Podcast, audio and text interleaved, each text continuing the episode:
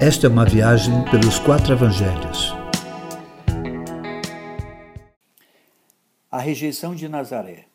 Jesus ia de cidade em cidade ensinando nas sinagogas. Sua fama corria e era elogiado por todos. Ele chega a Nazaré, onde fora criado, e logo vai à sinagoga. Como rabino, lhe foi entregue o livro para ler.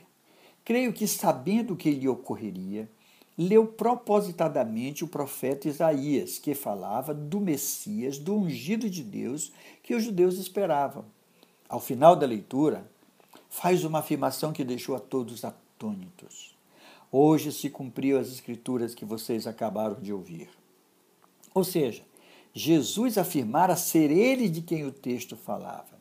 Ele é o ungido de Deus e sua missão tem a ver com gente, não com coisas, lugares ou sistemas.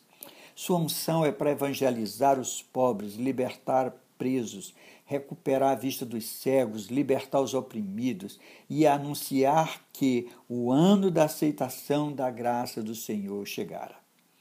Isso não foi bem aceito pelos ouvintes, já que Jesus era o filho de um simples carpinteiro chamado José.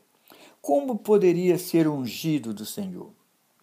Jesus então assume a rejeição, afirmando que nenhum profeta é aceito na sua cidade. Isto significa dizer que muitas vezes deixamos de reconhecer um enviado de Deus por considerá-lo comum, comum na sua origem, ou mesmo não apresentar algum elemento místico que o faça sobressair sobre os demais. O excesso de intimidade impede a percepção da beleza, assim como a valorização do outro. Jesus é rejeitado, mas não muda sua missão de vida para ser aceito, mesmo que sua vida seja ameaçada como foi ao tentarem jogá-lo no precipício. Ainda que rejeitados, nunca devemos nos deixar medir pela nossa origem ou mesmo pela aceitação ou não do outro.